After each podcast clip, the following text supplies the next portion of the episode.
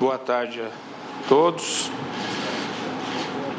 Declaro aberta essa sessão ordinária do Supremo Tribunal Federal. Podemos nos sentar. Da redação do G1, eu sou Renata Luprete e o assunto hoje é o que está envolvido no julgamento do Supremo Tribunal Federal sobre prisão na segunda instância.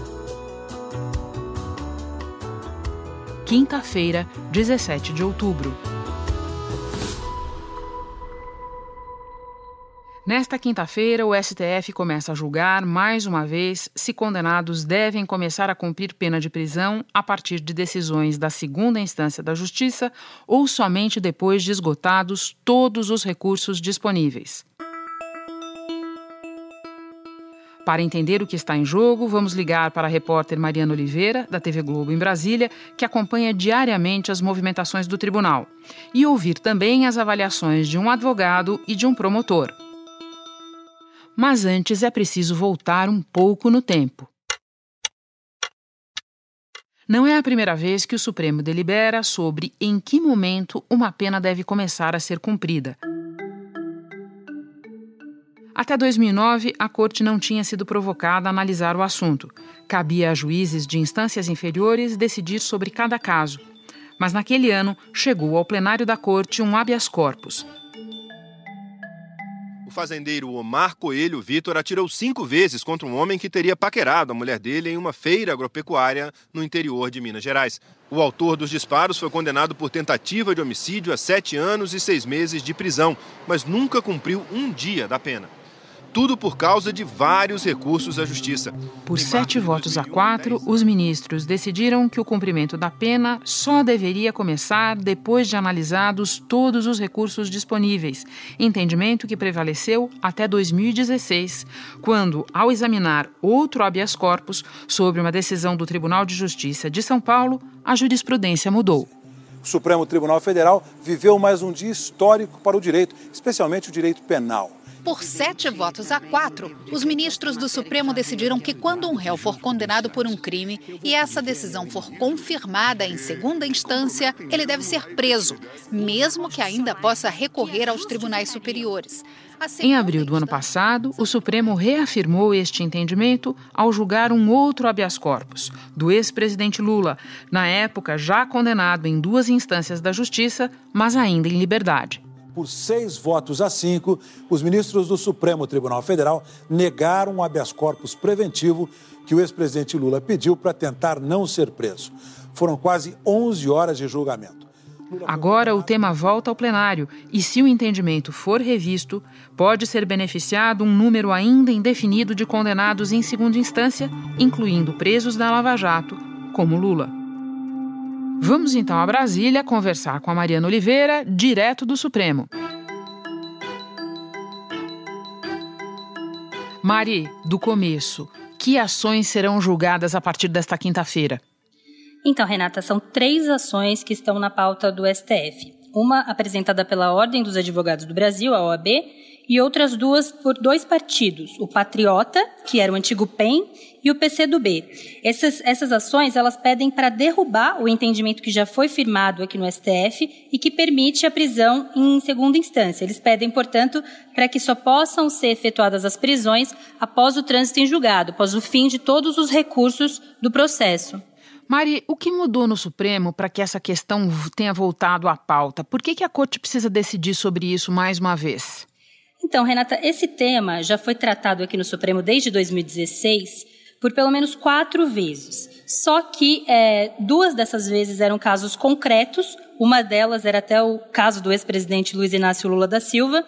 É, uma outra ocasião foi um julgamento no plenário virtual e na quarta ocasião foi uma liminar, uma decisão provisória.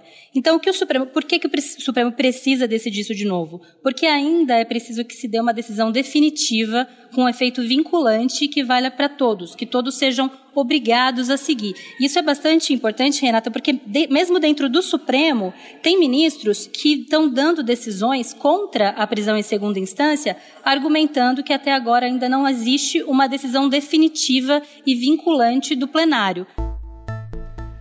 O ministro Marco Aurélio Melo, do Supremo Tribunal Federal, impediu a prisão de um dos condenados em segunda instância pela chacina de Unai, que resultou na morte de quatro servidores do Ministério do Trabalho em 2004.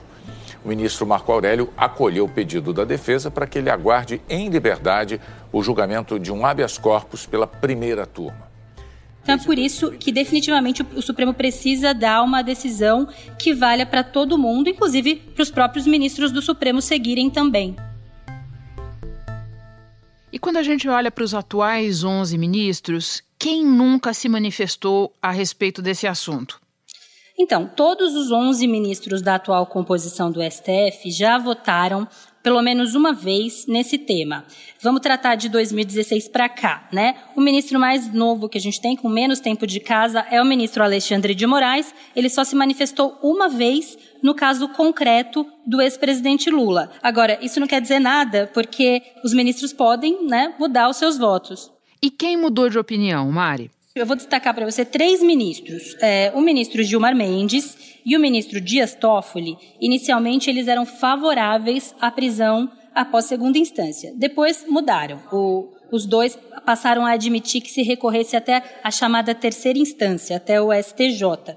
E a ministra Rosa Weber, que inicialmente se manifestou é, para que se pudesse aguardar o fim do processo, né, que se aguardasse o trânsito em julgado, no caso do ex-presidente Lula, ela votou para autorizar a prisão, mas ela deixou claro que estava tomando essa decisão por se tratar de um caso concreto e não uma ação de efeito amplo. Acompanho, pois, no âmbito deste habeas corpus, o voto do eminente relator, a quem renovo minhas homenagens, denegando a ordem.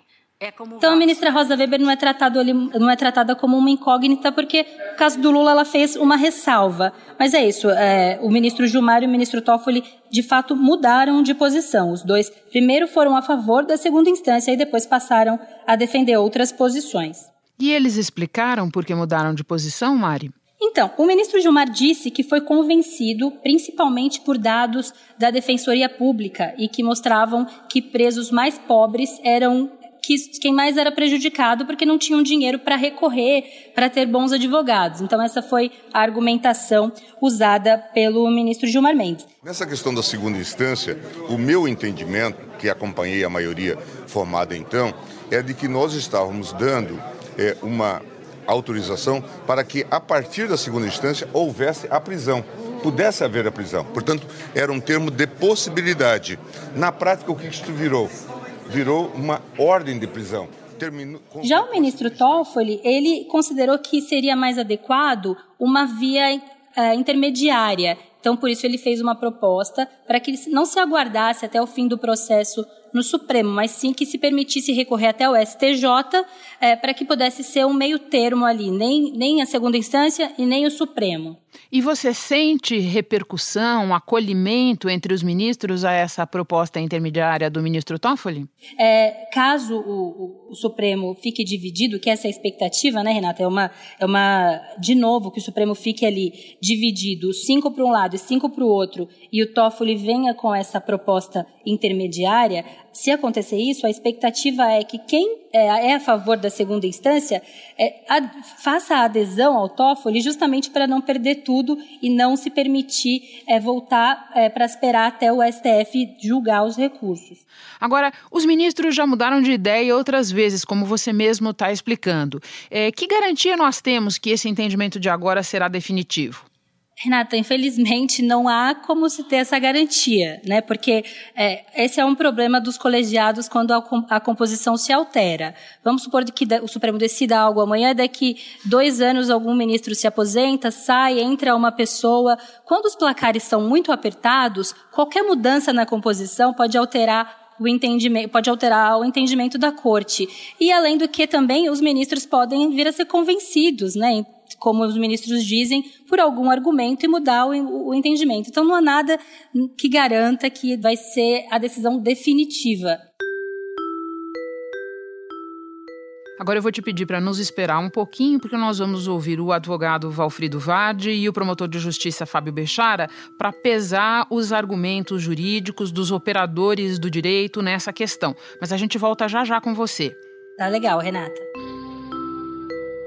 Vade, por que esperar o trânsito em julgado? Basicamente porque a, o artigo 5 da Constituição, no seu inciso 57, uh, diz com clareza que ninguém será considerado culpado até o trânsito julgado de sentença penal condenatória.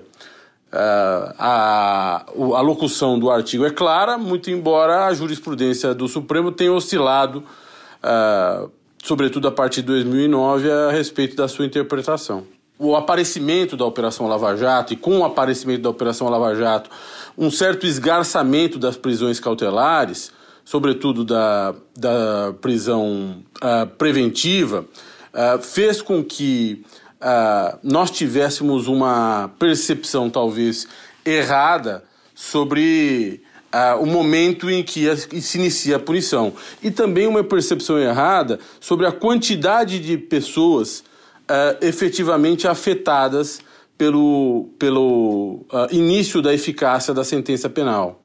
Advogando em contrário, muitas pessoas apontam países que influenciaram o nosso sistema criminal e tratados internacionais sobre direitos humanos, inclusive, em que se aceita o cumprimento da pena de prisão a partir da segunda instância.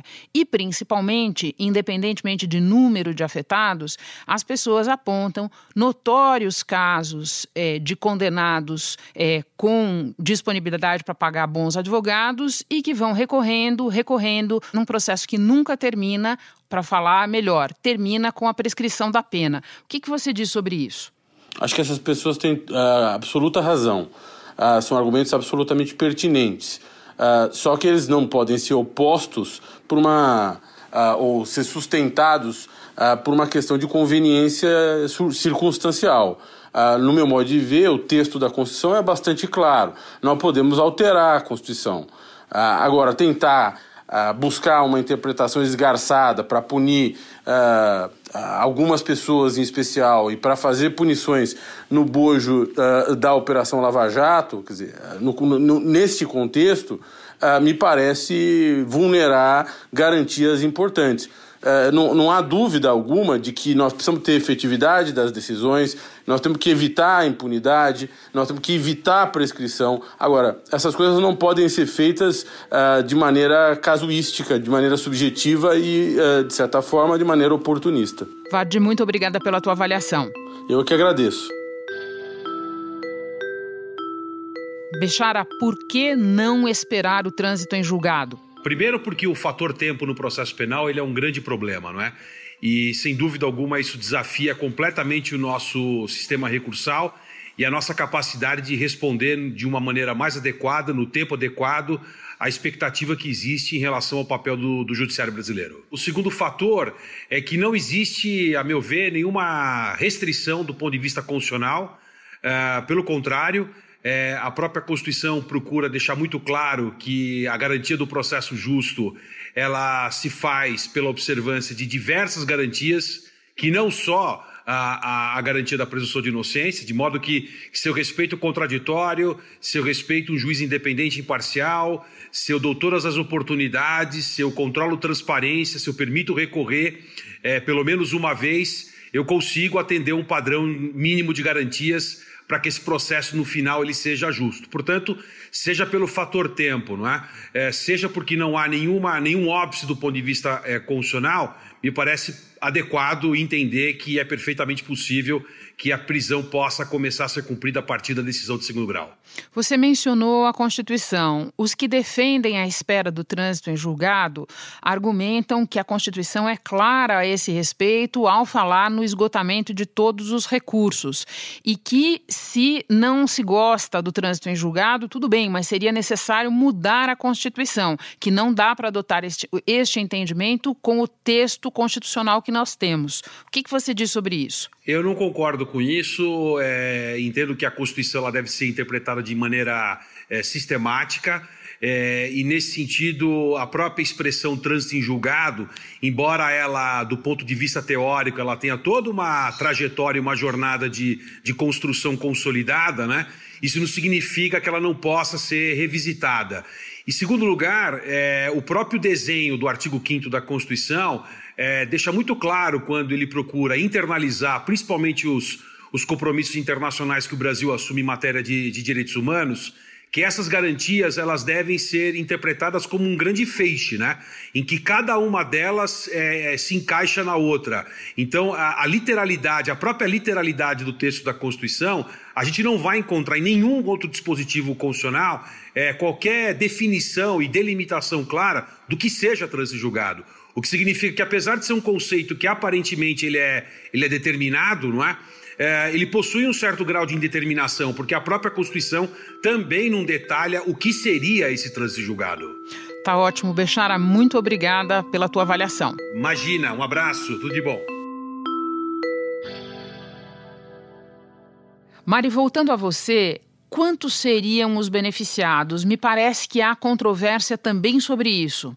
É, existe um número do Banco Nacional de Monitoramento de Prisões, que é um banco do CNJ, é, que afirma que 193 mil presos é, cumprem execução provisória da pena, né, que é como se chama a prisão em segunda instância. Esse dado, Renata, ele foi dado, foi citado pelo presidente do Supremo, Dias Toffoli, quando ele derrubou uma decisão do ministro Marco Aurélio, é, que tinha mandado soltar presos em segunda instância, ou seja, era um número que tinha sido avalizado pelo presidente do Supremo e por isso a imprensa toda deu esse dado de novo dessa vez. Só que é, Posterior, dois dias depois, o CNJ corrigiu a informação dizendo que esse dado não era tão preciso, que só quem pode ser beneficiado são 4.900 presos em segunda instância, porque aquele dado maior engloba presos condenados de modo geral, inclusive na primeira instância ainda. Então, o próprio CNJ reviu, corrigiu o dado.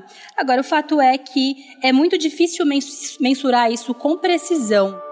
Agora, se o Supremo Tribunal Federal considerar que é possível recorrer até o fim do processo, é um fato que o ex-presidente Lula pode ser beneficiado e pode vir a ser solto. A situação dele é a seguinte: ele foi condenado em primeira instância. Nove anos e meio de prisão para o ex-presidente Lula. O juiz Sérgio Moro declara culpado de corrupção e lavagem de dinheiro por ocultar a propriedade do triplex em Guarujá. Em segunda instância. O Regional Federal da Quarta Região confirma a condenação em segunda instância do ex-presidente Luiz Inácio Lula da Silva por corrupção passiva. E no STJ a condenação foi confirmada mas ainda tem um recurso pendente lá.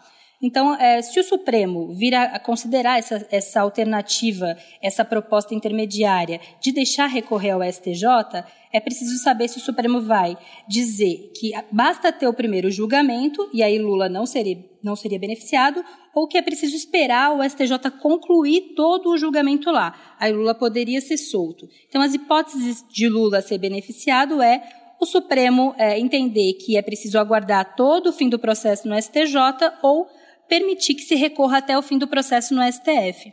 Entendi. E quem com certeza não seria beneficiado por uma eventual é, reversão do entendimento do Supremo pela adoção do trânsito em julgado? Com certeza ficariam de fora todos os que têm prisão preventiva decretada além da prisão em segunda instância. Vou dar alguns nomes como exemplo. O ex-governador Sérgio Cabral, o ex-presidente da Câmara Eduardo Cunha, os dois têm condenação em segunda instância, mas eles também têm outras ordens de prisão que estão pendentes é, e porque a justiça considera que eles podem atrapalhar o processo, podem prejudicar a produção de provas. Então, quem tiver prisão preventiva não sai.